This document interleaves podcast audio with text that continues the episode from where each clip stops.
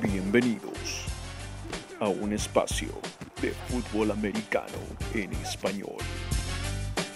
Ajusten sus oídos y colóquense el casco parlante.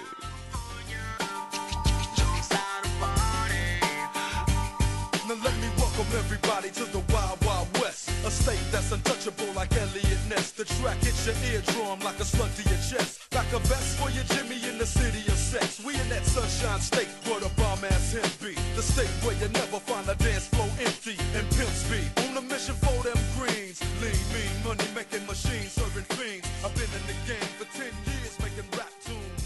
Hola, hola, hola, hola, ¿qué tal? ¿Cómo están todos? Tengan muy, pero muy buenos días y bienvenidos a Casco Parlante, su podcast de la NFL, la National Football League, el fútbol americano profesional de los Estados Unidos, para todo el mundo de habla hispana, especialmente para nuestro querido Perú. Mi nombre es Simón Carpio, una de las cabezas parlantes dentro de este casco parlante. Me conocen también como el mítico, el romántico a veces. Conmigo, por supuesto, el panel que ustedes ya conocen, que ustedes ya aman. Saludémoslos uno por uno. Empecemos con el señor Rodstad Rodrigo Delgado de Mole Rod. ¿Cómo estamos, Rod? ¿Qué tal, gente? ¿Cómo andamos? Me da un gusto, como siempre, escucharlos a ustedes y sobre todo hacer lo que más nos gusta para nuestros fanáticos, a quienes les mando un abrazo inmenso para todos. Así es, señores, también con nosotros esta hermosa semana el señor Thornberry, David Thornberry, el pragmático o el seductor.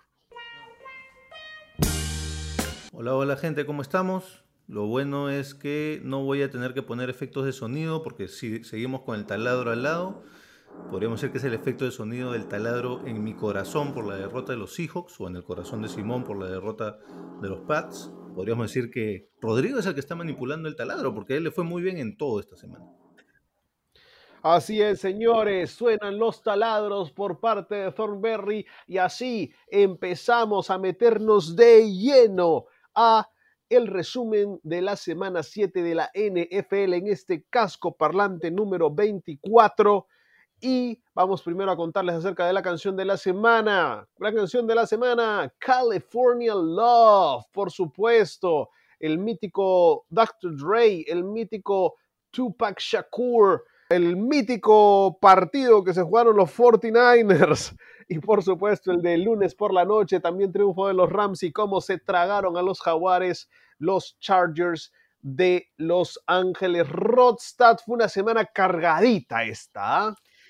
Mira, sí, sinceramente creo que hemos visto hasta ahorita la mejor semana de la NFL que hemos visto hasta el momento, con partidos muy emocionantes que se resolvieron en los últimos minutos y algunos en las últimas jugadas.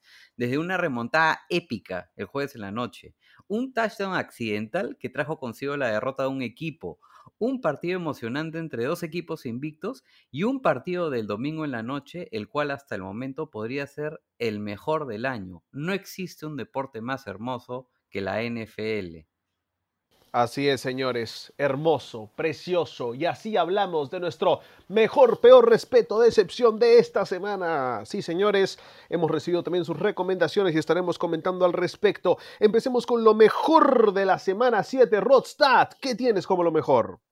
A ver, definitivamente en esta semana hay mucho que honrar con lo mejor, pero lamentablemente solo somos tres personas. Así que haremos nuestro mejor esfuerzo para galardonar a lo mejor de lo mejor. Nada mejor para mí que el único equipo invicto de la NFL, los Pittsburgh Steelers. Jugaron, creo yo, un partido impecable contra los Titans, muy certeros en ofensiva al inicio, dominando el juego, y su defensa empezó el partido de manera espectacular. Un dominio y una entrega fundamental, y no podía ser para menos.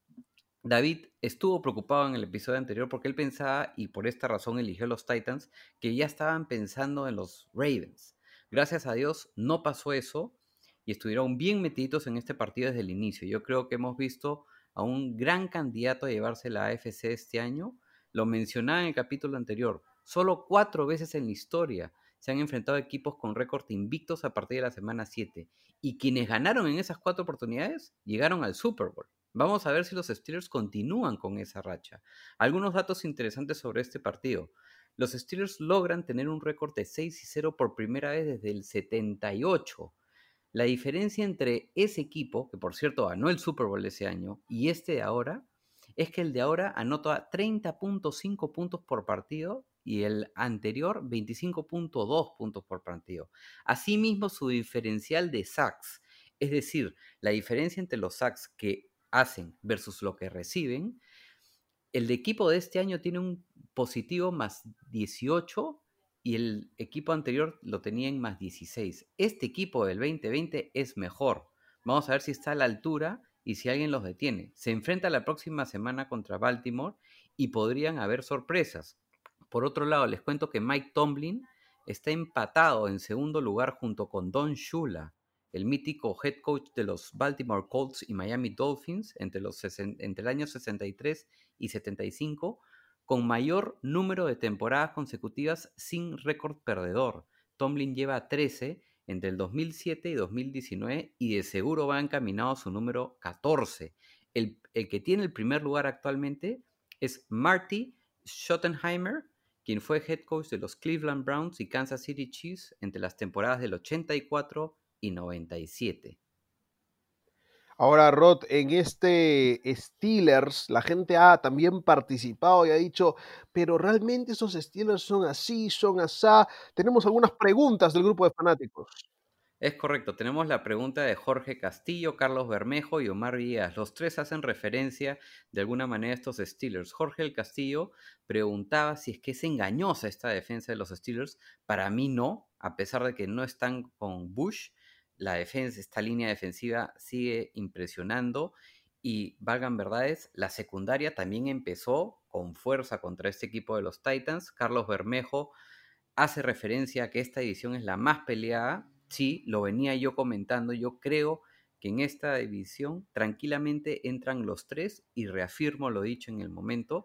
Y Omar Villegas hace mención a que si es que podrían hacer los Steelers campeones, como dicen las estadísticas que les mencionaba anteriormente, y porque o, se debe este récord a que hasta ahorita no se enfrentan a un equipo top.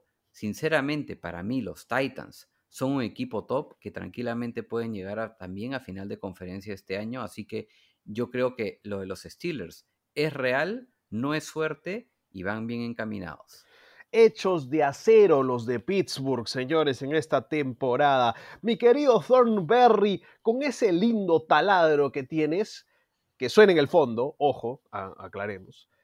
Cuéntame, por favor, ¿quién es tu mejor de la semana? Gracias por el cumplido, Simón. No, los oyentes no necesitaban enterarse, pero gracias por el cumplido. Este, para mí lo mejor de la semana, y es una recomendación que estoy tomando de Roger Hurtado y de Toño Angulo, que ambos lo mencionan en los comentarios ahí del grupo de Facebook, es un jugador que ha tenido en esta semana dos recepciones para 17 yardas. Eso es su línea estadística, nada más, dos recepciones, 17 yardas. Pero lo que no te muestra la estadística es el amor propio, la solidaridad con tus compañeros de equipo, el respeto a este deporte que es tan hermoso, que es tan bonito, que es tan emocionante. Obviamente me estoy refiriendo a DK Metcalf. Creo que ya todos han visto la jugada en la que Metcalf persigue a Buda Baker durante unas 90 yardas, alcanzando una velocidad de 36 kilómetros por hora más o menos, y lo persigue para evitar el pick six. Buda Baker acaba de interceptar a, Russell Wilson en la línea de gol de su, de su propia cancha y estaba yéndose toda la cancha para anotar un, touchdown defensivo. DK Metcalf lo persigue durante 90 yardas, lo alcanza, lo taclea, lo agarra por sorpresa. Y esa jugada es el tipo de jugada que a mí realmente me emociona y, inspira a ver el deporte. ¿no? sé si se acuerdan en la semana 3 contra Dallas que DK tomó una recepción y ya se estaba yendo solito por el touchdown y como que se descuidó un poquito. De hecho, Rod, tú lo, destruiste en el episodio después. Bueno, una de mis películas preferidas es Shawshank Redemption. Este partido, esta jugada para mí fue The DK Metcalf Redemption. Y eso para mí fue lo mejor de la semana. Ahí, ahí para complementar, efectivamente, 90 yardas y todo el recorrido de DK de esa jugada fue de 108.80 yardas. Qué bestia, manteniendo un estándar de velocidad increíble. Tremendo, tremendo. Eh, esa jugada fue de, de, la mejor de la semana. Señores, me gusta que Thornberry siempre meta películas, ¿ah? Me gusta, me gusta. Vamos a hacerlo más seguido. Eres cinéfilo, Simón. No, Thornberry, Thornberry eh, tiene ahí una adicción poco sana al cine. Señores, vamos con lo mejor de la semana para mí, para mí lo mejor de la semana llega gracias a el clima. Sí, señores, yo sé que no lo han mencionado, pero hay que empezar a decir que se está acabando octubre. Nos estamos llegando a meter a noviembre.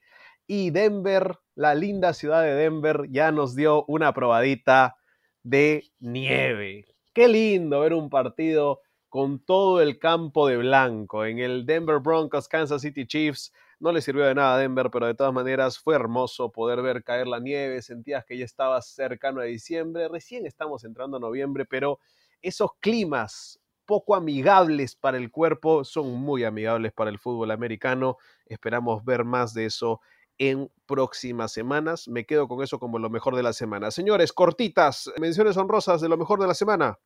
Lo hecho por Devante Adams logró la marca más alta de su carrera en yardas recepcionadas con 196 yardas. Por cierto, lo buscaron en las siete conversiones de tercera oportunidad de todo el partido de los Packers. Asimismo, anotó dos touchdowns.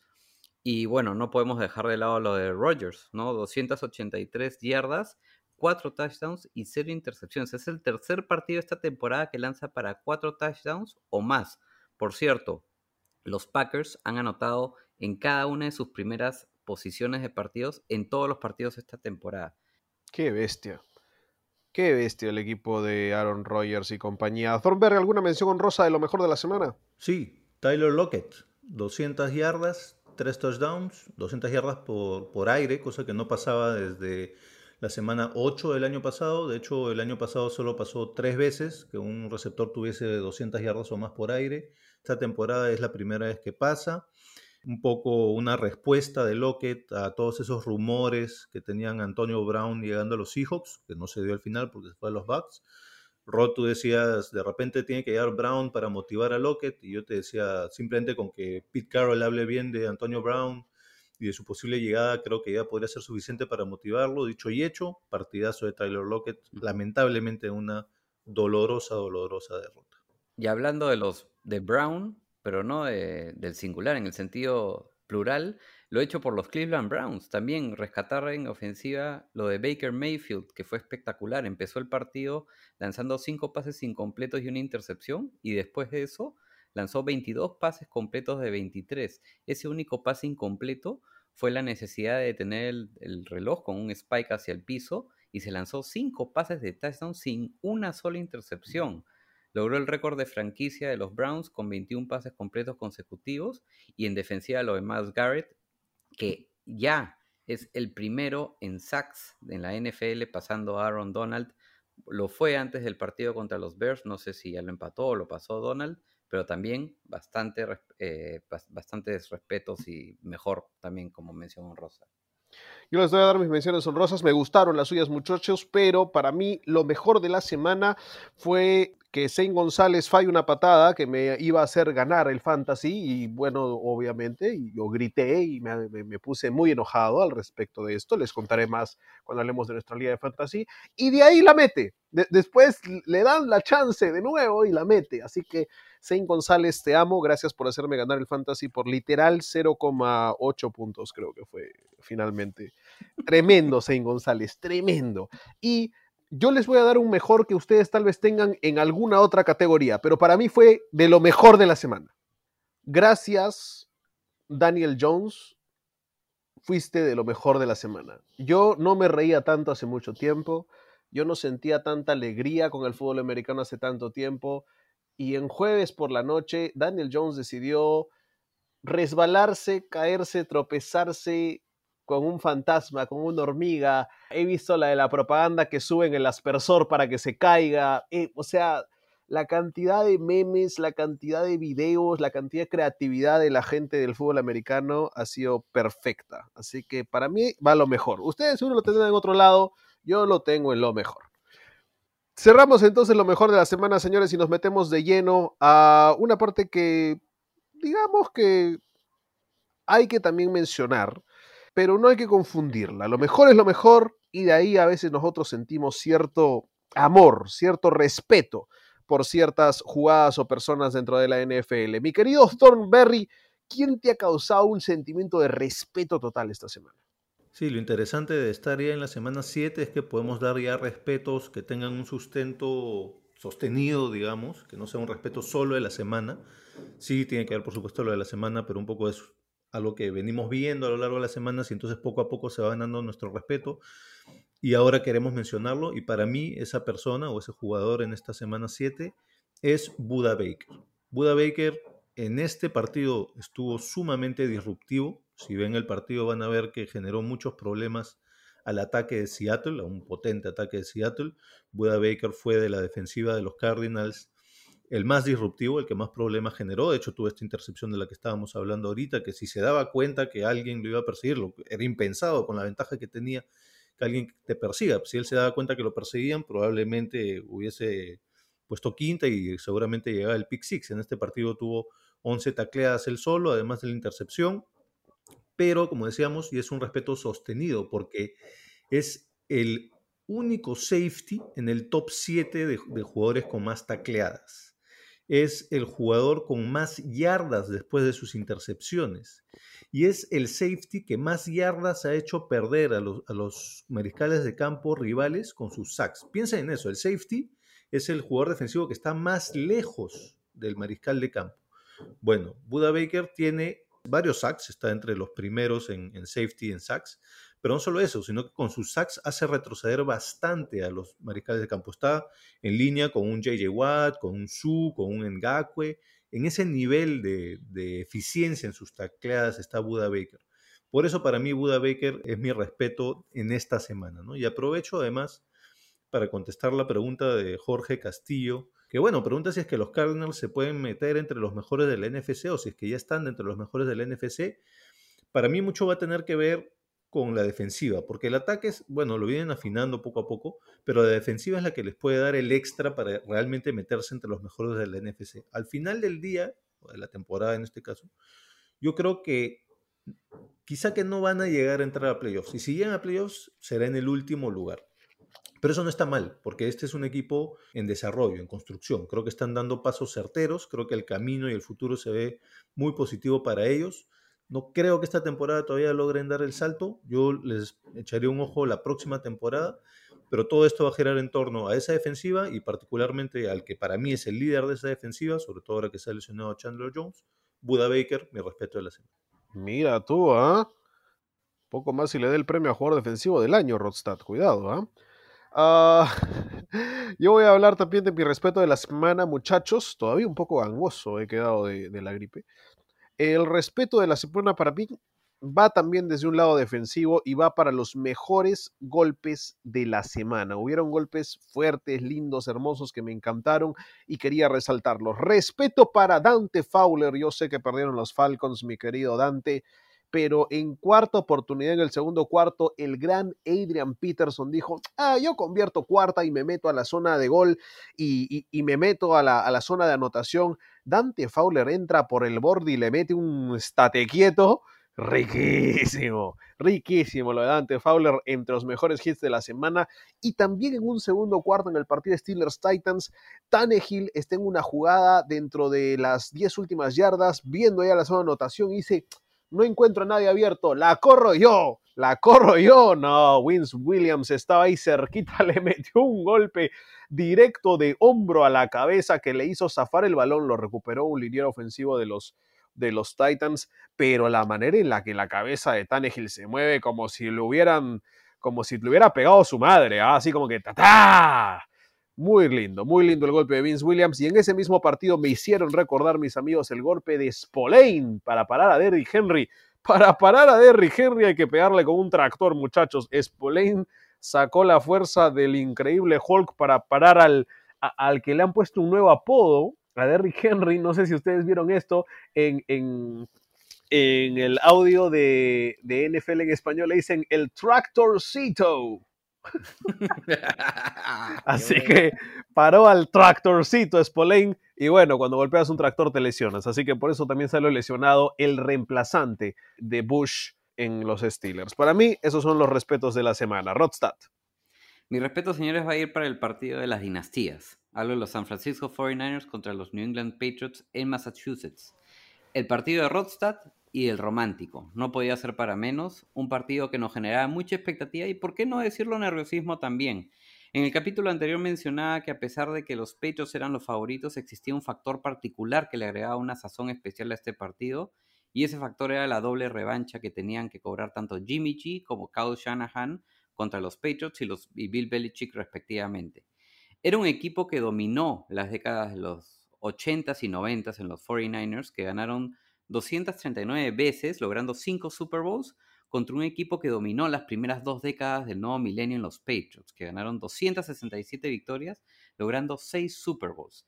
En la previa, San Francisco venía de estar con un récord de 9 y 1 desde el 2019 en partidos de visita, el tercer mejor récord de la NFL. Los Patriots, por su lado, no permitían una anotación de touchdown en la primera posición de juego de sus rivales en un partido de la temporada regular en casa hace cuatro años, es decir, 32 partidos. Cam Newton venía de tener cinco touchdowns acarreados para New England, máxima marca para un quarterback de los Pats desde Tony Eason en 1984. Vamos al desarrollo del partido. El verdadero MVP del juego aéreo se llama Kyle Shanahan. Al igual que la semana pasada, la mayoría de pases de Garópolo fueron de pantalla. Lo que marcó la diferencia básicamente en este juego aéreo fueron las yardas recorridas después de las recepciones. Algo que mencionaba David, ¿no? Que le preocupaba de Garópolo y yo hice justamente referencia a esto, que es básicamente lo que recorren después de recepción. Existieron muy pocos pases profundos por parte de Jimmy G. Es más, ese pase profundo que le hace a Brandon Ayuk, el rookie, por cierto, fue el primero de más de 20 yardas que lanza Garópolo en toda la temporada. Ahora, el éxito que tuvo San Francisco en ofensiva Claro, recae principalmente en lo hecho por sus corredores Wilson, que tuvo un día de locos, 112 yardas en 17 acarreos, es decir, 6.6 yardas por acarreo y 3 touchdowns. Lamentablemente se lesionó al anotar su tercer touchdown y tenemos otra lesión más. Pareciera que los dioses del fútbol americano odian a San Francisco, pero felizmente tienen una buena profundidad de roster con McKinnon, Hasty, que ahora lo vamos a ver, Coleman, Mustard y por cierto Divo Samuel, que es un running back disfrazado de receptor. La estadística dice que tuvo cinco recepciones, pero cuatro fueron pases para atrás de la línea, así que en realidad fueron acarreos. Hasta se alineó en el backfield, mostrando otra vez su versatilidad. Pero la otra clave del éxito de este equipo tuvo en su conjunto a la primera línea ofensiva que no solo protegió bien a Garópolo, sino abrió espacios para los acarreos y los bloqueos claves tanto de Kittel como Yusik, que hasta lo usaron para acarrear acarreos directo en corto yardaje y hasta anotó un touchdown. Esa línea ofensiva al fin se les ve mejor coordinados que en el terreno de juego. No quiero dejar de destacar lo hecho por el cuerpo de receptores de San Francisco con Ayuki Samuel, que también estuvieron muy bien, y ese es el mérito de Wes Welker, que es el entrenador de receptores de los Niners y exjugador de los Patriots. Welker fue receptor para los Pats entre los años 2007 y 2018 y es el receptor con más yardas recibidas en la historia de New England con 672 yardas. La defensa fue una muralla para el intento de reivindicación de Newton y los Pats. Estuvieron tan desconcertados que hasta Cam tuvo su primera penalidad como quarterback en este partido. Llevaba 271 snaps sin cometer una sola penalidad. New England ha perdido el balón en ofensiva 11 veces y ha anotado solamente dos touchdowns en los últimos tres partidos. Algo tienen que hacer en ese camerino para revertir la situación. A pesar de tener tres intercepciones y lanzar para menos de 100 yardas, Superman se convirtió en el primer jugador en la historia de la NFL con 30.000 yardas aéreas y 5.000 yardas acarreadas, de loco. Aquí termino con los datos. San Francisco le dio su peor paliza a New England en casa hasta el momento en la era Belichick ganándole por 27 puntos. Nunca había perdido por tantos puntos en casa. Sí habían perdido por la misma diferencia contra los Chiefs, pero en Kansas en el 2014, que fue 41-14, y en Buffalo por 31 en el 2003, a quien se enfrentarán, por cierto, la próxima semana. Mucho respeto para los 49ers y sobre todo para el NFC Oeste, ya que esta temporada sus equipos combinan un récord de 14 y 5 contra equipos no divisionales. Después de 7 semanas, cada uno de estos equipos están con récord porcentual mayor al 50%. Eso solo ha pasado tres veces en la historia. Pasó en el 84 con la AFC Oeste, en el 2005 con la NFC Este y en el 2016 con la NFC Este también. termino con mi respeto. Disculpen por la extensión. Gracias. Señoras y señores, hasta lo llamaron a Rodstad a decirle que ya, que ya, que está bien, ya. Pero buenísimo los datos, buenísimo los datos de Rodstad, siempre, siempre con los números. Mi querido Thornberry, ¿alguna mención honrosa para el respeto? Sí, y acá quiero responder justamente a la pregunta de, o al comentario de Alfred, ¿no? Que menciona que esta semana fue muy visible la frustración de Joe Burrow, específicamente con su línea ofensiva. Bueno, Joe Burrow definitivamente estaba en, mi, en mis menciones honrosas para el respeto, ya lleva varias semanas jugando muy bien. De hecho, de, la mayoría, en la mayoría de partidos, en todos los partidos, los Bengals eran, estaban desfavorecidos en las líneas de apuestas y en casi todos, creo que solo en dos, no ha logrado cubrir, pero Burrow siendo novato ha logrado cubrir en la mayoría de los partidos, lo cual es loable. En esta temporada, perdón, en esta semana, en este partido, completó el 75% de sus pases, anotó tres touchdowns, dos de ellos en el cuarto cuarto, en este tiroteo del que ya estaban hablando ustedes. Logró 406 yardas por aire. Este fue hasta ahora su mejor partido como profesional en la NFL. Se avisó ahora un buen futuro y realmente viene jugando muy bien. Eh, mi mención rosa de respeto, Joe Burrow. ¿Alguna mención rosa de respeto, mi querido Roth? Sí, para Drew Berries, que se convirtió en el primer quarterback en sobrepasar los 7000 pases completos, sin contar ojo con Thomas y Sanders, y más respeto para el dúo que está empatando en segundo lugar con Steve Young y Jerry Rice, con la mayor cantidad de pases de touchdown en la historia de la NFL, con 92 pases en Gronkowski y Tom Brady. Wow, señores. Yo tengo también un par de menciones respeto, menciones honrosas de respeto. Primero para Johnny Hecker. Señor Johnny Hecker, usted es uno de los mejores Panthers de la liga. Lo que hizo en Monday Night fue hermoso. La puso tres veces dentro de la yarda 20. Eh, la puso en la yarda 1, puso otra en la yarda 5. Y, ni mencionar la celebración. Magnífico. Cuando un Panther celebra, cuando un despejador celebra, es hermoso. La del, la del molino hizo, la del molino me gustó, me gustó lo de Johnny Hecker, magnífico. Respeto para la defensa de los Jets, no ganaron, señores, pero cuando le pones solamente a los Bills la chance de hacer 18 puntos, más allá de que no tienes ofensiva y juegas así de duro, yo vi el partido de los Jets, la defensa jugó duro. Sabiendo que su ofensiva no iba a hacer nada, jugó durísimo. Quinn Williams es un excelente línea defensivo. Los Jets tienen material. Lo que le falta es un coach. Respeto también para Baker Mayfield en particular una jugada que me encantó, que yo nunca había visto a Baker hacer esto. Hay una jugada de enter round que se la dan a Landry para que lance con su hermoso brazo izquierdo. Siempre pone buenos pases Jarvis Landry. Y venían a romperle la cabeza. Y Baker Mayfield, después de dar el handoff, fue a bloquear. Pero bloqueó bien, ni siquiera bloqueó mal. No, no se lanzó a lo, a lo Brett Favre a romperle la rodilla a alguien. No, fue, se paró con sus solo seis pies o menos de altura y ¡pum! puso las manos y aguantó a un linebacker. ¿ah? Cuidado, Baker Mayfield haciendo lo suyo también en los bloqueos. Y para mí la mejor atrapada de la semana, respeto para Kenny Golladay, que agarró una en el aire diciendo, bueno, mamita, que pase lo que tenga que pasar y ¡bum! Lo agarraron de lleno y eso que no lanzaron pañuelo por defensor, eh, por receptor indefenso porque, bueno, fue un, golpe relativamente legal, pero lo sacudió de todas maneras a Golladay. Linda recepción del receptor de los Lions. Esos son los respetos de la semana, señores. Todas sus recepciones fueron recepciones de lujo y ojo que está en su año de contrato. Así que ahí está. Ahí está, para los Patriotas el próximo año. Ah, señoras y señores, vamos a hablar de los Patriotas. Vamos a hablar de los Patriotas porque entramos a lo peor de la semana y aquí abro yo, señores. Aquí abro yo porque está, complicada la cosa. Señores, lo peor de la semana fueron los New England Patriots. Y hay que ser sinceros, fueron mi peor de la semana. Los Patriots cayeron contra San Francisco de manera aparatosa. ¿Cuál fue el score, ¿Tú lo tienes más claro? 33 a 6. Ah, ya. Fue, fue, fue una derrota dolorosa y creo que más que nada, más allá del marcador, fue cómo se vio el equipo ya en el tercer cuarto se les veía derrotados, cansados. La defensa se notaba con algunos errores que, no son comunes. Eh, hubieron algunas penalidades. La primera penalidad del año para la línea ofensiva, por ejemplo, y eso que estaba volviendo a la línea ofensiva estaba mejorando, pero aún así no pudo parar a la línea defensiva de San Francisco. Defensivamente no fueron terribles, pero sí hubieron algunos errores puntuales, no pudieron parar en la, la estrategia, y lo decía Tony Romo en la transmisión, de San Francisco, que es ir a los bordes, ya sea con los receptores o con los corredores, ganar el borde y ahí encontrar la zanja. Los Patriots tuvieron la estrategia de pararlo, lo intentaron, pero no lo lograron. Mérito también para, para el respeto de Roth a los 49ers.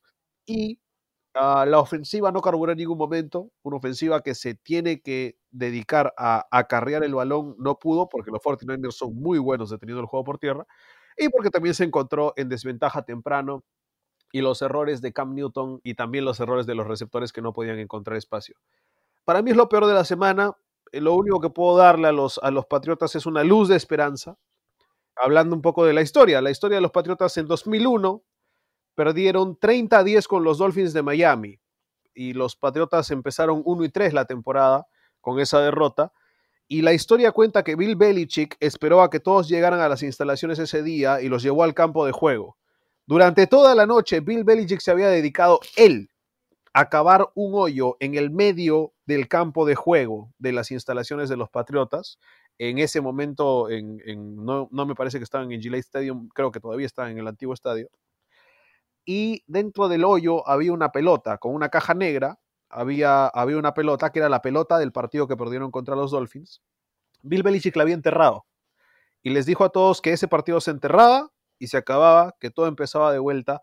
Es más, cuenta la historia que Lawyer Miloy y Troy Brown escupieron dentro del hoyo, tiraron tierra dentro del hoyo. Los Patriots después de ese partido perdieron solo dos juegos más, todo el año, y ganaron su primer Super Bowl. ¿Ahí también enterraron las pelotas desinfladas? Eso fue en 2001, les cuento, en 2014 los Patriots tienen una de sus peores derrotas también, pierden 41 a 14 con los Chiefs en, Kansas City, no pudieron hacer absolutamente nada eh, en ese partido. ¿Qué es lo que hace Bill Belichick? Que, lo hace muy bien. Va a esta famosa conferencia de prensa diciendo, bueno, sí, vamos a, vamos a ir al siguiente partido, a jugar contra Cincinnati. Y le preguntan, y bueno, eh, el, el, el coreback está en duda, Tom Brady ya cayó, ¿lo vas a cambiar? ¿Va a venir Garópolo? ¿Cómo es? Y Belichick se ríe y dice, no, estamos, we're on to Cincinnati, vamos a Cincinnati, vamos a Cincinnati, vamos a Cincinnati. Terminan ganando el partido con Cincinnati, lo destrozaron al equipo de los Bengals y ganan el Super Bowl contra los Seahawks ese año también. En 2003, los Bills vencen 31 a 0 a los Pats, 31 a 0. Ese año también los Patriots ganan el Super Bowl venciendo a los Panthers. Y ha habido otras derrotas duras. En 2005 perdieron 41 a 17 con los Chargers, pero solo llegaron a ronda divisional. Perdieron 38 a 13 con los Dolphins en 2008. Castle era el coreback en ese momento. Solo llegaron 11 a 5, no llegaron a playoffs. Y en 2009 perdieron 38 a 17 con los Saints, a uno de los peores equipos de los Pats. Igual, igual fueron a playoffs, perdieron, perdieron con Flaco y con Rice. Ray Rice, no se acuerdan de Ray Rice, en ronda de comodines. Así que hay luz de esperanza, muchachos. Es lo que le digo a todos los fanáticos de los Patriotas. Saludos a los encapuchados. Un muy buen podcast que hace referencia solamente al equipo de los Patriotas. Saludos a la gente del grupo de fanáticos de los Patriotas en el Perú y también a la Liga de Fantasy de los Patriotas. Un gusto estar con ustedes, muchachos. Perdí esta semana, pero bueno, no se puede ganar siempre. Y nada, eh, decirle a toda esa gente que tal vez está preocupada o que tiene muchas preguntas que las vamos a responder en este momento. Empecemos con las preguntas que nos dejaron acerca de los Patriotas, que son varias. ¿Me las puedes ir lanzando, Rod, por favor, si fueras tan amable, para responderlas en metralleta? Claro que sí. La primera es de Jorge Castillo, que efectivamente pregunta si es que esta, lo que está pasando con los Pats es culpa del quarterback de Cam Newton o viene de atrás, vienen de más cosas? Lo que yo creo que pasó esta semana y pasó la semana anterior fue una falta de preparación y ejecución. ¿Por qué? La semana pasada ni siquiera pudieron prepararse. Por eso perdieron el partido, en mi opinión. Tuvieron un entrenamiento en dos semanas. Esta semana creo que ya pudieron prepararse, pero no pudieron ejecutar lo que prepararon. Por eso necesitas más semanas. No sé si es una excusa o no, pero los Patriots es un equipo que necesita tiempo para prepararse, para estudiar y para poner lo que estudia en el campo de juego especialmente con un roster bastante nuevo. Así que creo que va por ahí, creo que es un tema simplemente de que necesitan más tiempo de estar juntos y de jugar juntos. Es, un equipo que está, creo que reconstruyéndose, especialmente con todas las ausencias que tiene. A ver, te, lanzo las otras y te las voy a lanzar todas juntas, eh, haciendo referencia a quienes lo hicieron, porque muchos hablan más o menos de lo mismo. Toño Angulo Pregunta si se acabó la magia de Belichick o es el conjunto del equipo que se suma a todo lo que pasó. Te responde rapidito. Creo que Belichick es el mejor coach de la historia. La magia está y la magia no es magia. Es que el tipo es un preparador de partidos increíble, es un trabajador increíble. eh, no sé, cuenta la historia, por ejemplo, que lo encontraba a las 12 de la noche, 2 de la mañana, ahí todavía trabajando en la caminadora, buscando, leyendo partidos, eh, era el último en salir de las instalaciones. Es, es, es otro estilo de, de pensamiento de lo que es tu trabajo. Así que no es solo magia, ¿no? Y el equipo, sí, lo dije, es todo el equipo el que, el que tiene. Miguel Tataje, por ejemplo, dice que desde el tema del COVID, Newton no volvió a ser el mismo al inicio de la temporada. Pregunta si es que Bill Belichick ya está pensando en la temporada del próximo año. Bueno, ya respondiste que aún les ves esperanzas a estos Pats. Y si fuera así, ¿a quién ves como quarterback del futuro de este equipo? A ver, primero, obviamente Cam Newton no está fino. Le- Les digo, la semana pasada prácticamente no entrenó. Es más, no entrenó la semana pasada, me parece. Eh, viene de nuevo a jugar por el tema del COVID y esta semana estuvo muy errático y también porque hay que darle mérito a los 49ers. No es un equipo pichiruchi, es, un buen equipo, bien entrenado, con buenos jugadores y recuperaron muchos lesionados esta semana.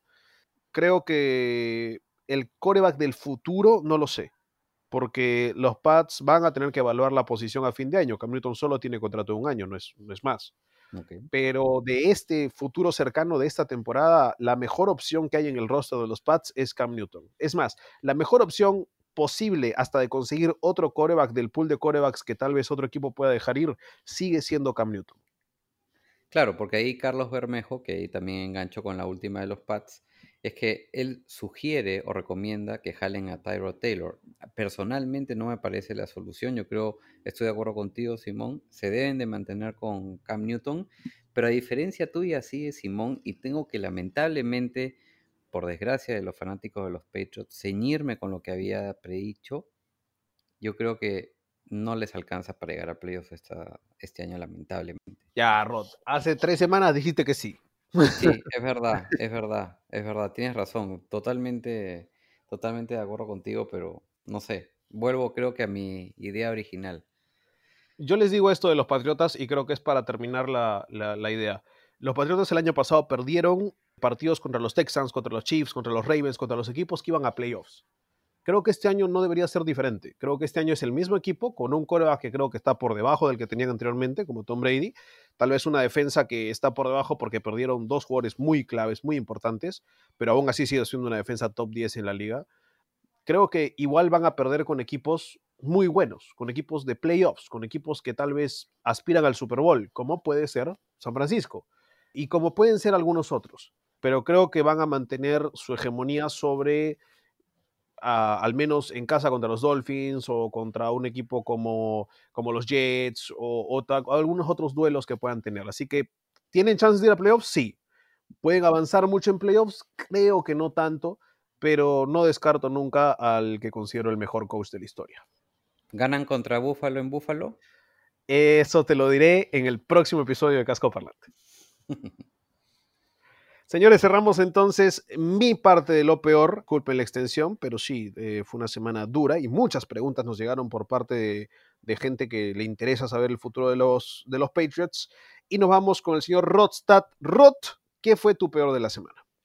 Lo peor tiene que ir para el equipo que se ha caracterizado por ser uno de los genios en saber cómo perder un partido de la NFL. Tanto así que hasta han creado un verbo alusivo a ellos mismos. Los Atlanta Falcons y sus falconeadas que no dejan de sorprendernos. Claro, de manera negativa. Y es que nunca en mi vida había visto que los jugadores del equipo contrario celebren un touchdown del rival. Y es que fue, y es que fue con justa razón. Hicieron la misma de Penn State contra Indiana, un partido en el cual, por no saber manejar el reloj, lo perdieron. Todd Gurley venía acarreando el balón y en vez de tirarse al piso antes de llegar a la zona de anotación y agotar el reloj, parece que pensó en sus puntos de fantasy antes de pensar en ganar el partido, prefirió anotar el touchdown, paró el reloj y le dio chances para que los Lions ganen el partido y así fue. Increíble lo sucedido en este partido. Los Falcons tenían un 98.7% de chances de ganar el partido antes del touchdown de Todd Gurley según ESPN. Es la tercera derrota de Atlanta con un porcentaje mayor al 98%, máxima racha negativa en 20 temporadas. El resto de los equipos de la NFL tienen cuatro derrotas combinadas con ese estándar. Sinceramente, de no creerlo. Lo peorcito, y aquí aprovecho en, responder la pregunta de Jorge Castillo que dice, ¿qué pasa con los Falcons? Para mí, yo creo que están tan desesperados por ganar un partido hoy en día, con el récord que tienen, que no se ponen a pensar en lo que deben hacer dentro del terreno de juego en un partido en particular, hablando en términos estratégicos. Ya yo creo que esto no es que algo esté pasando mal con el equipo, sino esta idea de las falconeadas y, demás los atormenta y estamos en época de Halloween, así que los fantasmas están alrededor de los Atlanta Falcons. Me encantó, Rostad, buenísima. Thornberry, diga usted su peor de la semana, que es característico. Bueno, en el episodio de la semana pasada, la canción de la semana fue Arrancacorazones. Para mí, lo peor de esta semana fueron efectivamente esas derrotas arrancacorazones, porque hubo varias derrotas sumamente dolorosas. Por ejemplo, empiezo con la que más me dolió a mí, que fue la de los Seattle Seahawks en Arizona. Normalmente, normalmente hay derrotas y hay derrotas, ¿no? Para mí esta derrota es la diferencia entre una película thriller y una película de terror. Normalmente si tú ves una película thriller sin saber de qué se trata, digamos, en el ambiente de la película tú puedes ir sintiendo que algo va a salir mal. Las cosas están bien y sientes que algo va a salir mal. Por diferencia, si ves una película de terror y no sabes que es de terror, tú crees que todo va bien y luego repentinamente todo se va al hoyo de un, de un momento a otro sin que te lo esperes. Eso fue lo que pasó con los Seahawks. Fue una película de terror. Los Seahawks empezaron muy bien el partido, su primer drive, primero y 10, primero y 10, primero y 10, primero y 10, primero y 10, touchdown. Creo que fueron cinco primeros y 10 seguidos y luego touchdown un primer drive, una primera posesión perfecta. Luego estuvo el partidazo que se estaba mandando Lockett, el tema de DK Metcalf, que no solo logró detener el touchdown, el pick six, sino que luego Cardinals intentaron jugársela en cuarta, así que ese esfuerzo de DK Metcalf valió que los Cardinals se fueran con cero puntos, ni siquiera un gol de campo, así que el partido estaba increíble y aún así perdieron. Yo, si lo tuviésemos que asignar a un solo momento, probablemente es esa penalidad de Mayowa que regaló el, primero y 10, faltando 40 segundos en esa patada de, gol de campo, que probablemente le hubiese dado mayor chance a los Seahawks de quedarse con la victoria. Un error tonto ahí. De hecho, en el tiempo extra también intercambiaron posesiones. Como tú bien dijiste, Simón, los Cardinals le perdonaron la vida una vez a los Seahawks, tuvieron nueva vida y no importó. Al final, igual perdieron los Seahawks. Ese tipo de derrotas sumamente dolorosas. Otro ejemplo, en lo que ustedes estaban hablando de los Pats y los 49ers, ¿no? Los Pats, tú lo dijiste, Rodstad, la peor derrota en casa en la era Bill Belichick, además de eso, la segunda derrota seguida en casa de los Pats, cosa que no pasa desde el 2006, la tercera derrota seguida de los Pats, sea en casa o sea, de visita, pero la tercera derrota seguida, cosa que no pasa desde el 2002, otra derrota sumamente dolorosa. En Nueva Orleans, Carolina perdió por tres, porque Joyce Life falló un gol de campo de 65 yardas, que además hubiese empatado el gol de campo o superado, creo, batido el récord de gol de campo más largo en la historia del NFL, lo falló y perdieron, doloroso. En Tennessee contra Pittsburgh, Goskowski falla un gol de campo de 45 yardas que hubiese empatado el partido faltando 19 segundos, perdieron por 3, doloroso.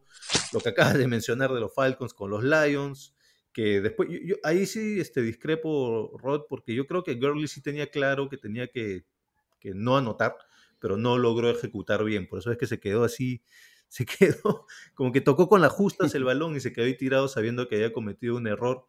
Igual después los Lions tuvieron que recorrer casi todo el largo del campo y anotar un touchdown y lo, lograron. Y como tú bien decías, eh, mencionabas el porcentaje de probabilidad de que perdieran el partido. Bueno, superaron eso los Lions. Así que otra derrota dolorosa de los Falcons por un punto, doloroso.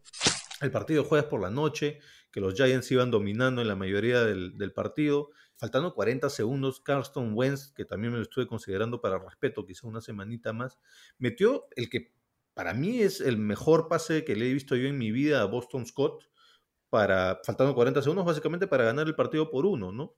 Otra derrota sumamente dolorosa ahí, esta de los Giants. ¿no? Y finalmente en el, en el Bengals contra Browns, un tiroteo de aquellos. En, el último cuarto hubo cinco pases de touchdown. Baker Mayfield tuvo tres de esos, el último faltando 11 segundos.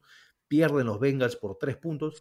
Tenemos ahí siete partidos con unas derrotas sumamente dolorosas por distintos motivos. Eso para mí, esas derrotas dolorosas, esas derrotas arrancacorazones, lo peor de la semana. Una cortita. Les cuento que es la cuarta vez en 30 años en que tres partidos se resolvieron con un pase final de touchdown en el minuto final en una misma semana. Lo hablabas tú, David. Carson Wentz contra los Giants, Baker Mayfield contra los Bengals y Matthew Stafford contra Atlanta Falcons. Linda. O sea, lo peor para los que perdieron, sin duda, se debe estar cortando la cabeza, muchos fanáticos, pero pero lo mejor también para los que ganaron. Así que me gustó, me gustó que, vaya con la canción de la semana, Thornberry, me gustó. Saludos ahí con, a, a Christian, que debe estar súper contento con la victoria de los Lions.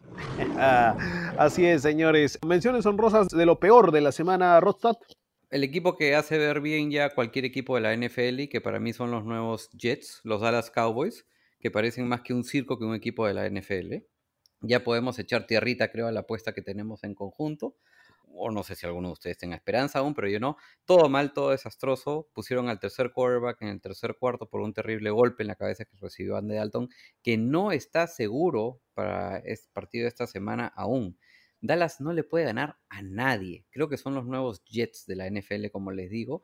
Y si es que y los Jets deben estar ansiándose de enfrentarse a los Cowboys para tener su primera victoria. Y con esto, el único que sale ganando creo que es Dak, quien realmente era el que hacía que este equipo avance. Lo lamento mucho por la legión de los fanáticos de los Cowboys. Así que ya saben, Filadelfia, Washington, Nueva York, la división está abierta para cualquiera. Los Cowboys en este partido que jugaron contra Washington anotaron la menor cantidad de puntos contra un equipo de su división desde el 2002, que fue contra los Eagles, que también anotaron tres puntos. Acá aprovecho también en responder la pregunta de Omar Villegas que nos pregunta, ¿qué está pasando con los Cowboys? ¿Se debe a que no hay una buena relación entre los jugadores y McCarthy o hay algo más? Yo creo que es la ausencia de Dak, que era realmente lo que movía este equipo, Omar. Así es, señores, problemas graves de los, de los Cowboys, sin dudas. ¿Alguna mención honrosa más, Rod o, o Thornberry? ¿Tienes alguna mención honrosa? Bueno, yo más que mención honrosa de, de lo peor de la semana, quería complementar tu, tus nominados para el momento gracioso de la semana, ya lo mencionabas con Daniel Jones. Ah, hubo un momento en el partido de los Lions donde los Lions recuperan un fumble, un fumble de los Falcons, lo recupera el liniero Flowers. Bueno, Flowers recupera el balón, el fumble, se levanta rápidamente para salir a celebrar el fumble y fumblea el balón. Ya había parado la jugada, pero fue gracioso que, que celebrara un fumble perdiendo el balón. Y lo otro es que hubo un castigo en el partido de los Seahawks Cardinals, en donde el árbitro cobra salida en falso de la ofensiva y lo anuncia así. Salida en falso de la ofensiva sobre todos los jugadores menos el centro. Full start. Offense. Everybody but the center. Five yard penalty. Second down. Esas son buenazas. Ahí, ahí sabes que el que se equivocó es el que se quedó con el balón. El centro, justamente. El que se equivocó era justo el centro y la penalidad fue en todos, salvo el centro. Ay, Dios mío. Bueno, cerramos entonces lo peor, muchachos, y nos vamos de lleno a las decepciones de la semana. Vamos con Rodstad. Rod, decepción de la semana. Lo venía mencionando David en su peor, el field goal más largo en la historia de la NFL, que no fue por Joey Sly y los Carolina Panthers para intentar empatar el partido contra los Saints. Tuvo la oportunidad de patear para uno de 65 yardas, el máximo había sido de 64, lo iba a pasar. La patada venía avanzando con fuerza, estaba alineada al centro de los parantes. Venía bien, pero le faltó esa brisa de viento que no permite dar el Superdome porque ese estadio cerrado es un domo para lograrlo y no logró romper la marca. Ahora, algo de destacar en este partido es la primera vez en la historia de la NFL que ambos quarterbacks lanzan un porcentaje mayor al 80% de pases completos. Breeze tuvo 7 pases incompletos y Bridgewater solo tuvo 5. Ambos también lanzaron para más de 250 yardas y ambos tuvieron dos pases de touchdowns cada uno y ninguna intercepción, algo que no había sucedido en ningún momento, ningún partido de la historia de la NFL. Y aquí me aventuro a lanzar una predicción de Molerot. Creo que uno de los equipos más seguros a entrar a los playoffs este año de la NFC serán los Carolina Panthers. Y ojo, no como sembrado 7, ¿ah? yo los veo entrando en segundo lugar de su división. Cuidado Saints, han mejorado muchísimo en defensa y en ofensiva vienen haciendo bien las cosas. Y una vez que regrese CMC, las cosas creo que se van a facilitar para ellos. Teddy Bridgewater para mí ha llegado a ser un quarterback con una confianza, una seguridad y que nunca siente el pánico. Y es así como juega él. Para mí creo que es uno de los quarterbacks que mejor año va a tener, considerando, ojo, que es su primer año como titular. Me dio mucha risa en el cuarto cuarto, teniendo un partido súper apretado, ojo, y súper tensionado, después de una jugada en la que se dirigía hacia la banca de los Saints, como hizo la de, de Sean Watson, que se sentó en su banca con una soltura en el medio de sus dos ex compañeros en Drew Brees y Tyson Hill. Un momento único y que no tiene precio. Algo bueno de mi excepción. Me gustó, me gustó la decepción de, de Rodstad, ah, bonita. Decepción para mí, sí señores, para mí la decepción no es mía. Yo creo que la decepción corría por las venas del señor, el multimillonario Arthur Blank. El dueño de los Atlanta Falcons bajó al terreno de juego para poder ver a su equipo sacar un triunfo importante, para poder doblar la esquina, para poder empezar una racha ganadora. El señor estaba feliz, contento, y en eso ve cómo Todd Gurley se mete a la zona anotación y comienza a mirar hacia los costados como diciendo, ¿qué, qué pasó? ¿Qué estamos haciendo?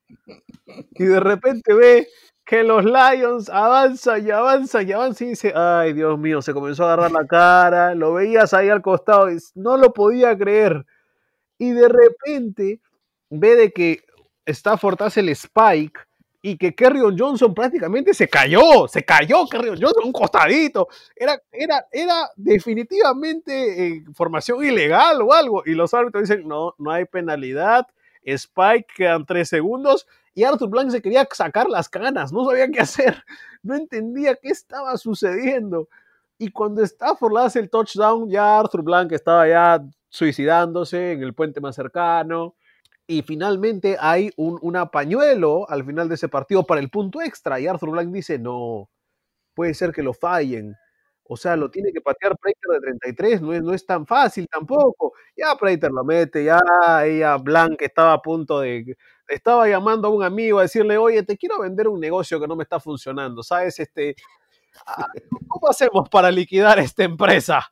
ya no, no sabe qué hacer el señor Arthur Blank. Es la decepción de la semana. Pobre hombre. No pueden jugarle así a una persona mayor. Ya está a punto de darle un infarto o algo, señores. Ah. Ese Arthur Blank es, es, tiene parentela en algo a la familia del Eliminator Thornberry o no? Porque parece que también posee poderes especiales, David. Quería hacer un comentario que no me lo van a creer. A ver, a ver, a ver. Mi segundo apellido, no es broma, mi segundo apellido es Blanc. No se escribe igual. No se escribe igual porque el suyo es con K, el mío es con C, pero mi segundo apellido es Blanc, David Tomberry Blanc. Acá estamos en Spotify, acá estamos en podcast, así que fonéticamente es lo mismo, señores. Sí, señores, le estás contagiando la maldición al señor Blanc, ya pues ya no. Ay, no tengo control. no, tengo control sobre este poder, lo siento, no, no logro, no logro hallarle la manija. Señor Thornberry, cierre usted con la decepción de la semana. Bueno, está un poquito ligado al tema del Eliminator porque me hicieron sudar la gota gorda realmente, pero para mí la gran decepción de la semana es la ofensiva de los Buffalo Bills. No pudieron anotar ni un miserable touchdown contra los Jets, estuvieron 0 y 5 en zona roja.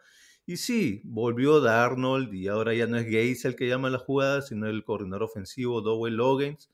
Pero siguen siendo los fucking Jets y aprovecho para responder al comentario de Alfred, ¿no? Acerca de la indisciplina de los Jets. Efectivamente, ¿quiénes son los Jets? Bueno, los Jets son el segundo peor equipo en cantidad de penalidades y el segundo peor equipo en cuanto a yardas perdidas por penalidades. Esos son los Jets y los Bills no le pueden anotar un maldito touchdown.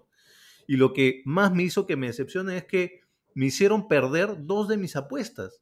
Una de las apuestas era que los Bills tenían que llegar al entretiempo ganando y terminar el partido ganando. Terminaron ganando, sí, pero el entretiempo no. Y la otra apuesta era que los Bills tenían que llegar a los 10 puntos antes que los Jets. Y los Jets llegaron primero a los 10 puntos. Y adivinen qué, no anotaron más puntos. Llegaron primero a los 10 puntos y luego no volvieron a anotar. Malditos Buffalo Bills. No lo puedo Es creer. el poder, es el poder. No lo puedo Es creer. el poder. Para cerrar el tema de los Jets, respondo a la pregunta de Pedro Muñoz, que pregunta si es que van 100% los Jets por Trevor Lawrence o si es que buscarán cambiar ese pick para darle armas a Darnold. Yo creo que sí van 100% por el primer pick, creo que van bien encaminados, creo que Adam Gase es el entrenador perfecto para eso. Tienen, los Jets tienen a su hombre de head coach para poder tener el primer pick. Y yo creo que las siguientes 8 o 9 semanas son cruciales para que los Jets decidan si Darnold es el mariscal de campo del futuro para este equipo, en cuyo caso, por supuesto que deberían tradear el pick para mm, construir mejor el equipo. Por supuesto que dentro de esa reconstrucción debería haber un nuevo técnico también. Pero si Darnold no convence, que no le sorprenda que se queden con Trevor Lawrence, Kylo Ren como QB del futuro y que cambien a Darnold. El problema ahí es que el, el valor de Darnold, digamos, el, el, val- el valor de, de trade de Darnold va a estar muy devaluado, ¿no? Entonces, de hecho, podrían conseguir mucho más con el pick. Pero bueno, vamos a ver qué es lo que pasa ahí. Mi decepción de la semana, la maldita ofensiva de los Bills. Lo- Los poderes del Eliminator se pronunciaron y casi de manera desastrosa en este partido. Yo digo, ¿para qué apuesta contra su propio poder? ¿Qué tiene? Bueno, es que de repente quería saber si es que el poder era, era real o, o no. Ahora, Ah, increíble lo de Tyler Bass, ¿no? En este partido. O sea, pateó ocho intentos de gol de campo, de los cuales metió seis, y gracias a él ganaron, porque fueron, anotó los 18 puntos de los Bills. Yo creo que los Bills parece que se tomaron bien a pecho lo que dije en el partido anterior, que sería como irse al spa, y no hicieron nada. Así que espero que se pongan las barbas en remojo, ¿no? Cuidado, ah, cuidado, que de ahí se viene un partido clave esta semana. Señores, ¿alguna mención honrosa para decepción? Gotkowski, que lo tengo en mi fantasy, me falló con esa patada para empatar el partido contra los Steelers. Y David Moore, la penalidad que cometió este receptor de los Seahawks impidió que DK Metcalf pudiera ganar el partido para Seattle en el overtime contra los Cardinals. Thornberry, ¿usted? Sí, yo tenía la, la penalidad de Mayowa. Como verán, me, me- me he quedado traumado con el partido de los Seahawks. Realmente me tocó más de lo que pensé. Me costó todo el día de ayer, todo el lunes recuperarme. Esa penalidad de Mayowa primero y luego la, la penalidad de David Moore. Igual me da la impresión que sin la penalidad DK no llegaba. Creo que sí lo tacleaban. Pero igual era, era primero y diez y teníamos chance, o bueno, los Seahawks tenían chance de, aún de ganar el partido. Pero efectivamente cuando estás viendo el partido, estás metido en todo el partido, realmente te emocionó lo que hizo DK Metcalf para salvar el, el pick six y ves que puedes tener este final de, de fantasía, ¿no? Este final poético donde el mismo, el propio DK Metcalf, a quien no buscaron mucho incluso después de ese heroísmo y que no había tenido un partido muy productivo, ves que se puede dar el final heroico y poético en donde él gana el partido y, la primera reacción es que te emocionas y luego te das cuenta que no. Eso efectivamente fue mi mención rosa para la decepción. Muy bien, señores, cerramos así nuestro mejor, peor respeto de decepción en el resumen de la semana 7 de la NFL y nos metemos de lleno a lo que fue nuestro pozo conjunto Watch. Rapidito, mi querido Thornberry, díganos cómo estamos encaminados después de esta semana para lograr ganar nuestras apuestas de inicio de temporada. Bueno, en líneas generales yo diría que para nuestro fondo común esta ha sido una buena semana. Se dieron todos los resultados que necesitábamos, salvo el de los Cowboys. Perdieron los Bengals, era lo que necesitábamos. Perdieron los Bears, era lo que necesitábamos. Ganaron los Bucks, era lo que necesitábamos. Los Cowboys son los únicos que están un poquito en debe, digamos. En cuanto a Bengals, en cuanto a Buccaneers, ya estamos como que a mitad de camino de los resultados que necesitamos. Recordemos que necesitamos que los Bengals ganen máximo 5 partidos, que los Bears ganen máximo 8, que los Cowboys ganen 10 o más, que los Bucks ganen 10 o más y que los Ravens ganen 11 o, perdón, 12 o más partidos. Así que esta ha sido una buena semana para el fondo común. En donde no ha sido una buena semana, y ya lo acabo de mencionar, es para mi fondo individual, en donde por primera vez ya me tocaba a mí, perdí todas mis apuestas. El tema de los Bills ya los mencioné, que no llegaron primero a 10 puntos. Mi combinada también tenía ahí el tema de los Bills. Igual no importa, porque de mis tres combinadas ninguna funcionó. Tenía el over de Detroit y Atlanta más de 51.5 puntos, les faltó un TD. Tenía los Cowboys más 5, perdieron por 22, un desastre. Y la última, la que le tenía un poquito de fe, era el, el, gol de campo más largo anotado en el partido entre Seattle y Arizona. Tenía que ser de menos de 47 yardas o menos de 46 yardas. Bueno, al final de la primera mitad, por una serie de errores defensivos de los Seahawks, los Cardinals se acercaron y patearon uno de 49 yardas que sí metió Shane González. Al final de la primera mitad del domingo yo ya había perdido toda mi plata. Así me fue en el fondo pragmático. ¡Hala! Y Thornberry no había, no había tenido malas semanas ¿eh? hasta ahora. Pero bueno, a todos nos tuvo que tocar, a todos nos ha tocado, ¿no es cierto, Rostad? ¿Cómo te fue con tus apuestas esta semana? Sigue la racha de Rostad. Sí, por cuarta semana consecutiva y, y, arriesgándome un poco más que las anteriores. Te confieso que, bueno, dentro de mis apuestas, la que más me preocupaba era la combinada. ¿Por qué? Porque tenía los Jets en el under de 18.5 contra los Bills y cuando iban 10 a 0, en el medio tiempo dije, mi madrecita. Felizmente se quedaron ahí nomás, así que esa parte la hice bien. El spread de Carolina de más 14 contra los Saints también entró y el over de los Packers de 24.5 contra los Texans también pagó. Ahí agarré una combinada que pagaba 2.98 y ya aposté 3 dólares. Así que gran ganancia que voy a estar a la espera de los gráficos. El spread de los Giants del más 8 contra los Eagles también lo gané. Y el under de los Bears y los Rams de 46, que por un momento tuve un error de cálculo matemático y la sufrí. Pero que gracias a ti, Simón, me, me, me, me dijiste, no sabes sumar. Y volví a la vida y también la gané. Así que ganamos todas las apuestas y a esperar a ver cómo se mueven esos gráficos. Yo también conseguí triunfo de toda la semana, de todas las apuestas, eh, contento al respecto. Triunfo de los Eagles con las justas para empezar la combinada, que también era triunfo de los Saints con las justas también. Y el under de los Rams y los Bears, que lo, lo sobrepasaron tranquilamente, de 49.5. Así que ahí ganamos la combinada de 3.05 pusimos un dolarcito. Sacamos también rédito en la, el over de los Bengals Browns. Antes del último cuarto ya lo habían sobrepasado, el over de 47.5. Muy buena estuvo esa. Así que también sacamos platita ahí. Y en el over de los Steelers contra los Titans en 23.5 también. Los Steelers sacaron mucha ventaja eh, más allá de lo, de, de lo que realmente pensé que podrían hacer. Así que Tres ganadas, tres jugadas, al igual que Rostad, Thornberry. La siguiente semana creo que es la semana perfecta para que los tres podamos tener triunfo total de todas las apuestas. Esperemos que se pueda dar esa semana por fin en los fondos individuales. Ya estaremos sacándoles también pronto también los gráficos de las apuestas para que ustedes puedan ver cómo va esta carrera que estamos teniendo los tres. Nos vamos, señores, a qué pasó en el Pick'em, en el Eliminator y en el Fantasy. Rodstad, ¿cómo va el Pick'em de casco parlante?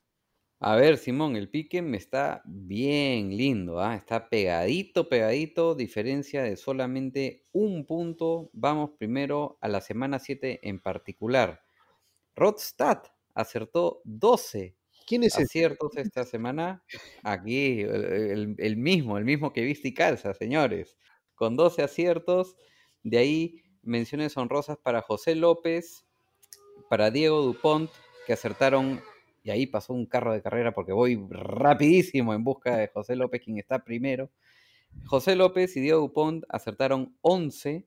De ahí tenemos a Gianfranco Chandubí, a Toño Angulo y a Russell que acertaron 10 aciertos esta semana. Y bueno, de ahí tenemos el conjunto de 9, que son varios, y 8, y así sucesivamente. En la punta sigue José López con 73, empatado con Gianfranco Chandubí, y ahí nomás con 72 está Rodstad. Con 71 viene Toño Angulo, está el Coyote con 70, y ahí tenemos a la Packer Girl, a Liliana, y al Bestia con 69. No son ninguno de ustedes dos, por si acaso, el Bestia. No se vayan a sentir. bueno, y para hablar de ustedes, ya que estamos acá, David está con 65 en el overall, 8 aciertos esta semana, y tú, Simón, estás en 63 en el overall con 9 aciertos. Así va el Pick'em. Una pequeña predicción ahí, si me permiten. No vas a alcanzar a José Rod, porque yo conozco a José y a José le encanta la punta, no te la va a soltar. Un saludo, José.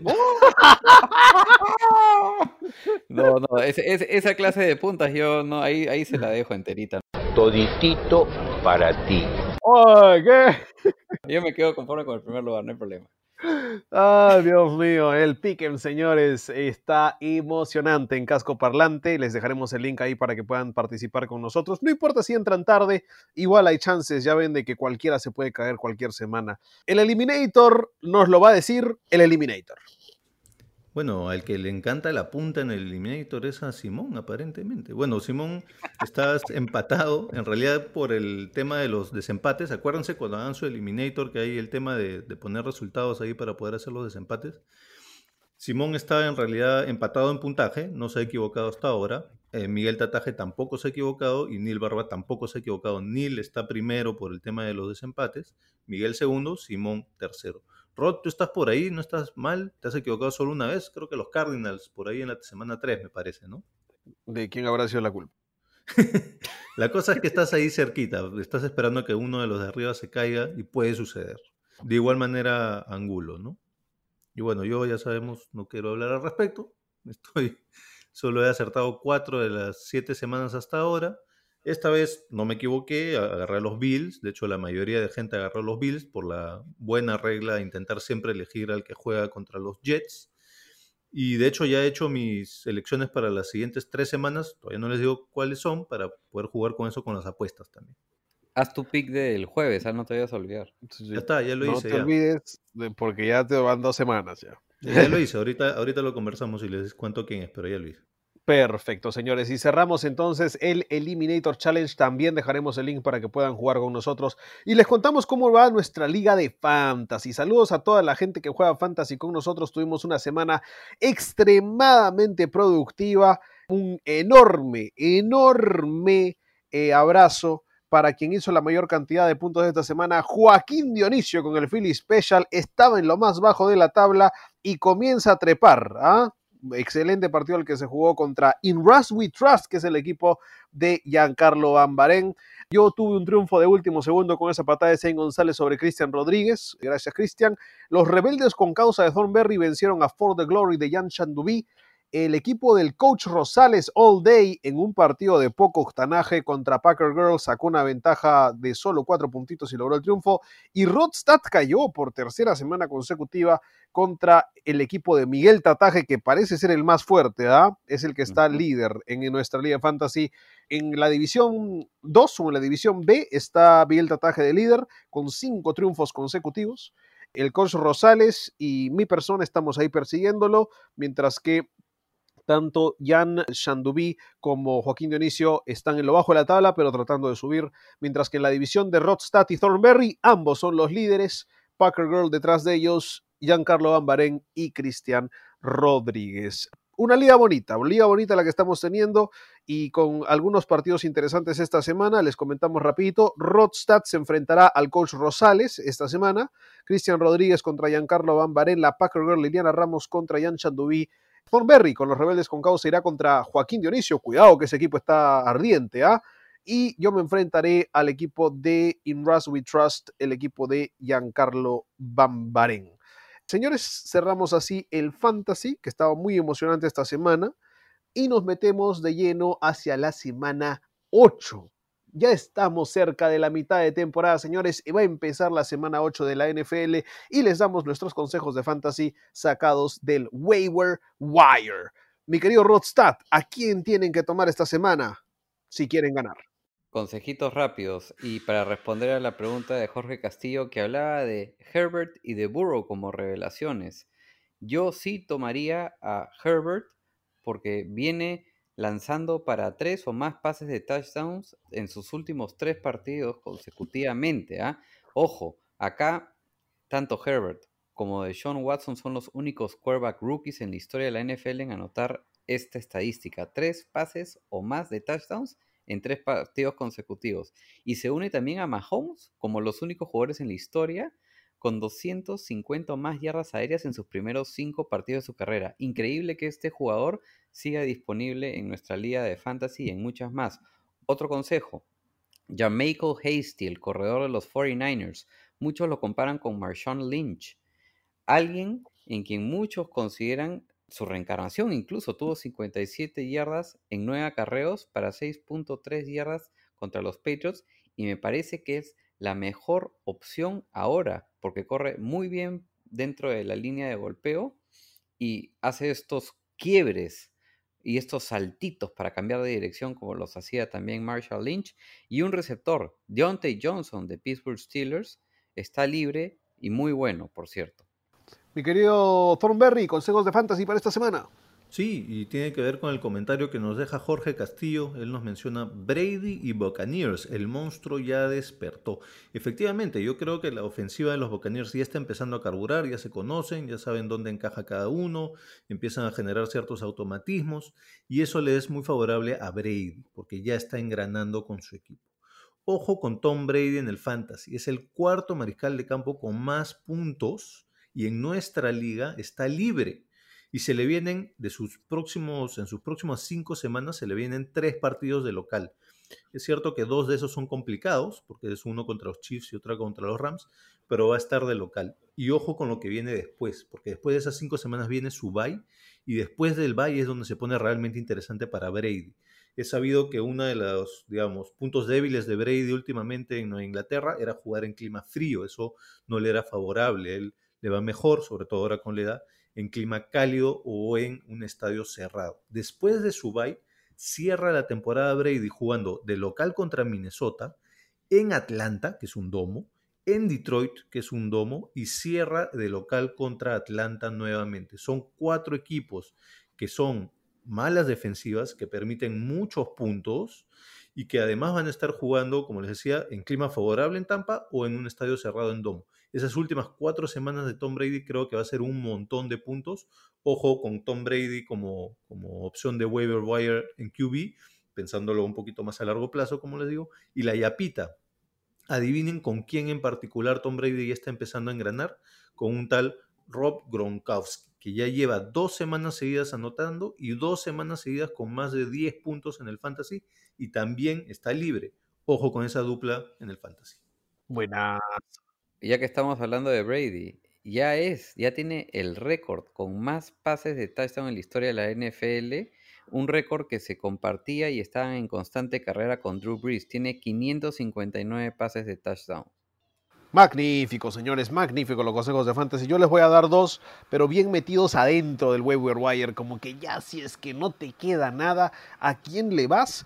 Pues ¿por qué no intentar saliendo del bye coger un ala cerrada como Trey Burton de los Indianapolis Colts? Jugó recién los últimos tres partidos, en los últimos dos partidos ya ha puesto números interesantes de fantasy, está teniendo al menos tres recepciones por partido, tuvo dos touchdowns en su último encuentro contra Chicago, me parece, y ahora estará enfrentando al equipo de Detroit eh, de visita, si no me equivoco, para los Indianapolis Colts. Así que buen, buena, buena semana de bye tuvo para descansarlo. Cuidado con Trey Burton, que puede ser una opción viable en las próximas semanas. Y, ¿por qué no? Un receptor que también vino de lesión. No había jugado todo el año. Es más, no había jugado toda su carrera porque es su primer año en la NFL. El receptor de los Jets, Denzel Mims, tuvo un buen partido, más de 40 yardas recibiendo para Sam Darnold un arma nueva, un arma interesante. Cuidado que mientras se encuentre un poquito más, más compenetrado en esta ofensiva, Denzel Mims puede ser una opción a futuro, especialmente en las ligas que eh, se llaman ah, de, uh, me olvidé cómo se llaman las ligas, estas en las que uno draftea este año y de ahí se queda con sus jugadores para el siguiente año y el siguiente. Keeper. Todos los que estén en esas ligas, exacto, los Keeper Leagues, creo que Denzel Mims sería una excelente opción para llevarse un jugador que puede ser importante en las próximas temporadas. Ojo que el tight de los Cleveland Browns, Hunter Bryant, Harrison Bryant. Es, revísenlo también, ¿ah? En... Harrison Bryant. Ah, Harrison Bryant, tienes razón. Revísenlo, en, lo comenté en capítulos anteriores, cuando lancé el resumen del Combine. Comenté que me gustaba mucho con Cole Komet. Y también Nelson Aguilar, el receptor de los Raiders, está teniendo muy buenos partidos. ¿ah? Ahí está, señores, más opciones para ir por aire, especialmente en ligas PPR, dos muy buenas para los puntos por recepción. Y esto llega gracias a Improve Retail. Improve Retail tiene los mejores productos de la NFL, las lindas gorras que han estado viendo en tanto en Instagram como en Facebook. Síganlos como Improve Retail. Tiene gorras New Era. También están trayendo otros productos de importación. Si quieren los mejores, mejores productos, prendas de vestir y accesorios de la NFL, vayan y pídanselos a Improve Retail. Pueden encontrarlos en Instagram, en Facebook y por supuesto también a través de nuestra página de Rebeldía Deportiva, de la cual somos muy orgullosamente parte de esta familia. Pueden seguirnos también en Facebook y en Instagram como Rebeldía Deportiva para las mejores historias del deporte. Y no se olviden de los otros podcasts que también hay en Rebeldía Deportiva, como lo es en primera nomás hablando del fútbol peruano. Y por supuesto también tenemos los Rebeldía Deportiva es de cada día, los pueden encontrar en Facebook. Excelentes historias del deporte. Señores, nos metemos de lleno ya a la semana 8 de la NFL, porque hay partido de jueves por la noche, Panthers, Falcons, Panteras, Falcones, si los quieren llamar así, no sé, porque se falconean. Van en esta semana, duelo divisional de la NFC Sur.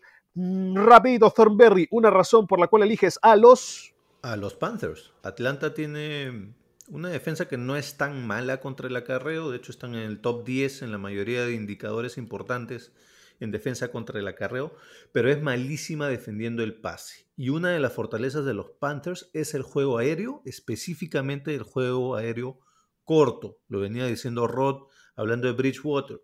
Teddy Bridgewater es un mariscal de campo top 10 en yardas aéreas por pase, con casi 9 yardas por pase. Es un mariscal de campo top 5 en yardas aéreas totales, con casi 2.000 yardas aéreas en lo que va de la temporada. Y es un mariscal de campo top 3 en porcentaje de compleción de pases. De hecho, es el segundo mejor detrás de su ex compañero Drew Brees, con más de 72% de eficiencia en cuanto a compleción de pases. Quizá no anota mucho Teddy Bridgewater, pero te gestiona las posesiones y puede lograr lo que otros logran con el juego terrestre. Con sus pases cortos, Teddy Bridgewater puede lograr lo que otros logran con el juego terrestre, que es comer el reloj de manera segura y gestionar el partido, gestionar los tiempos y gestionar las posesiones. Por esta cualidad de Bridgewater, yo creo que Atlanta no va a tener el balón lo suficiente como para hacerle daño a Carolina. Atlanta sí tiene una ofensiva explosiva, pero para eso necesita el balón. Si Teddy Bridgewater hace su juego como lo ha venido haciendo con el juego aéreo corto, eficiente, Atlanta no va a tener el balón lo suficiente como para hacerle daño a Carolina y por ese motivo, por esa razón, van a ganar los Panthers. Muy bien, me gustó, me gustó, señor Rodstad. ¿Quién se lleva este encuentro? ¿Panthers o Falcons? Para mí también, me uno a lo que decía David, lo van a ganar los Panthers, son locales, todas las apuestas los tienen como favoritos hablábamos de la seguridad de Bridgewater y la verdad que, mira, Atlanta está acostumbrado a jugar en domo y en este partido hay un 70% de chance de que empiece a llover. Así que Julio Jones está sentido, está como cuestionable, no sé si es para este partido. Creo que Carolina tiene una mejor unidad como equipo, está peleando para algo, Atlanta creo que ya no está peleando para nada, así que los Panthers para mí ganan el partido tranquilo.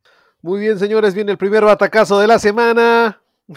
No aprende. Ya venimos con los batazos. Yo me quedo con los Falcons. Creo que ganan los Falcons en jueves por la noche. Ni tú te la crees. Ni tú te la crees.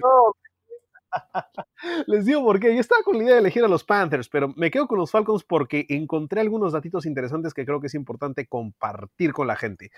Primero lo primero, es jueves por la noche. Puede pasar cualquier cosa. O sea, creo que ya lo hemos demostrado durante todos los jueves por la noche.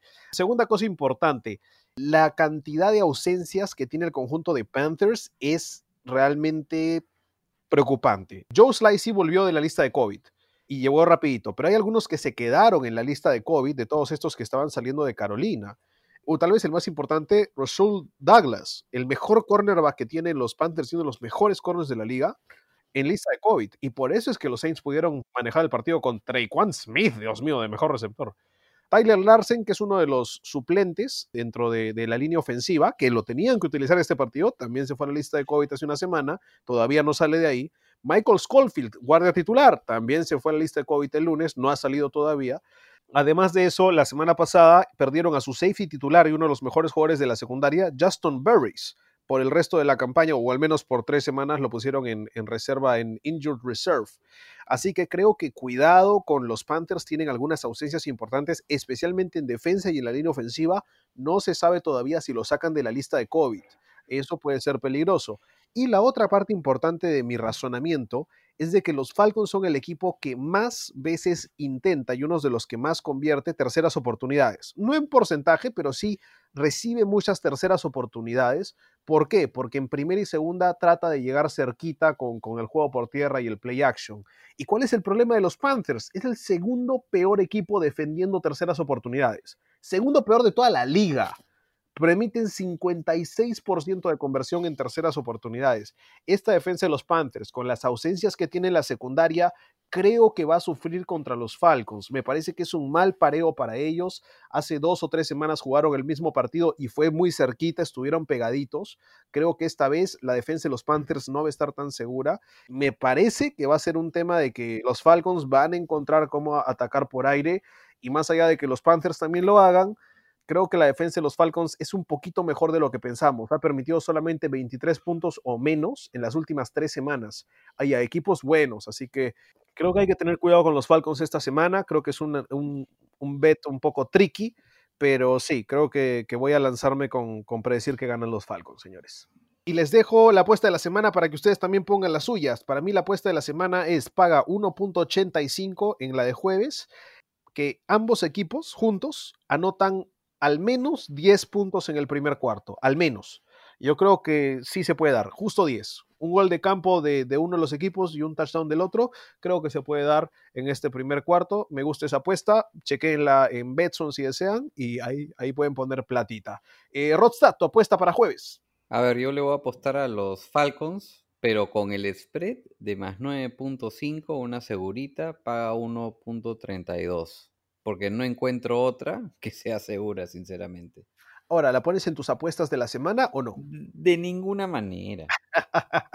Thornberry, su apuesta para el jueves. Te doy tres consejos. Uno fácil, uno difícil, uno pragmático. El fácil, entre los dos equipos anotan más de 41 puntos. Eso paga 1.3. La un poquito complicada, no es complicada, pero paga bastante. Si hay por lo menos un gol de campo en el primer cuarto, te paga 1.95. Esa es la fácil, esa es la difícil. ¡Wow! La pragmática. Ya todos saben cuál es el consejo pragmático de las apuestas en los jueves, pues. No, apuesten los jueves. Ahí está. Ah, señoras y señores, Cerramos entonces el partido de jueves por la noche entre Panthers y Falcons. Va a ser seguramente un partido emocionante, duelo divisional. Siempre, siempre ponen buenos duelos divisionales estos dos equipos. Y veremos quién se lo lleva, este equipo emergente que Rodstad lo tiene yendo definitivamente a playoffs o los que se terminan falconeando semana a semana y encuentran nuevas maneras de perder partidos. No nos quedó ninguna pregunta de los fanáticos restantes. Hemos respondido todas, muchachos. Yo tengo un saludo acá de Omar Villegas que responde a la pregunta que yo les hice, que dónde es la mejor juerga. Él dice que la mejor juerga entre Las Vegas y Nueva Orleans.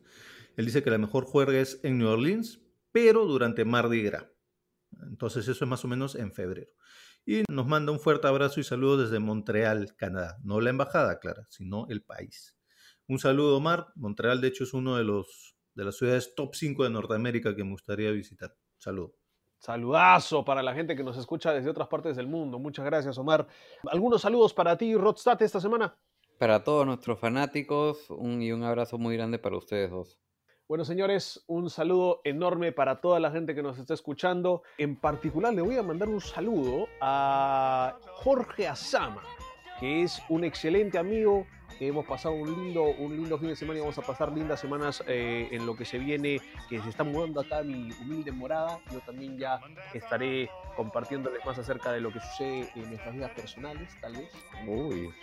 Pueden seguirnos en Twitter, pueden seguirnos en Instagram para revisar eso. Un gran saludo para él, buen amigo que está mudándose con su novia, que es mi roommate, aquí en el departamento. Y ya los dejaré yo estar ahí solos, me estaré yendo a otro departamento.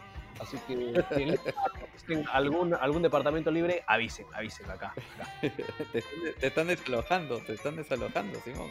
No, no, para nada, para nada. Eso es totalmente entendible. Además, han sido, han sido lo máximo, son lo máximo. Saludos también para Sofía Ramírez, mi roommate, lo máximo, lo máximo. Señoras y señores, cerramos la semana 7 y nos metemos a la semana 8. Disfruten su partido de jueves por la noche. Los dejamos con la canción de la semana. ¿Cuál es la canción de la semana, muchachos? California Love. Adiós. Chao. Chao, chao.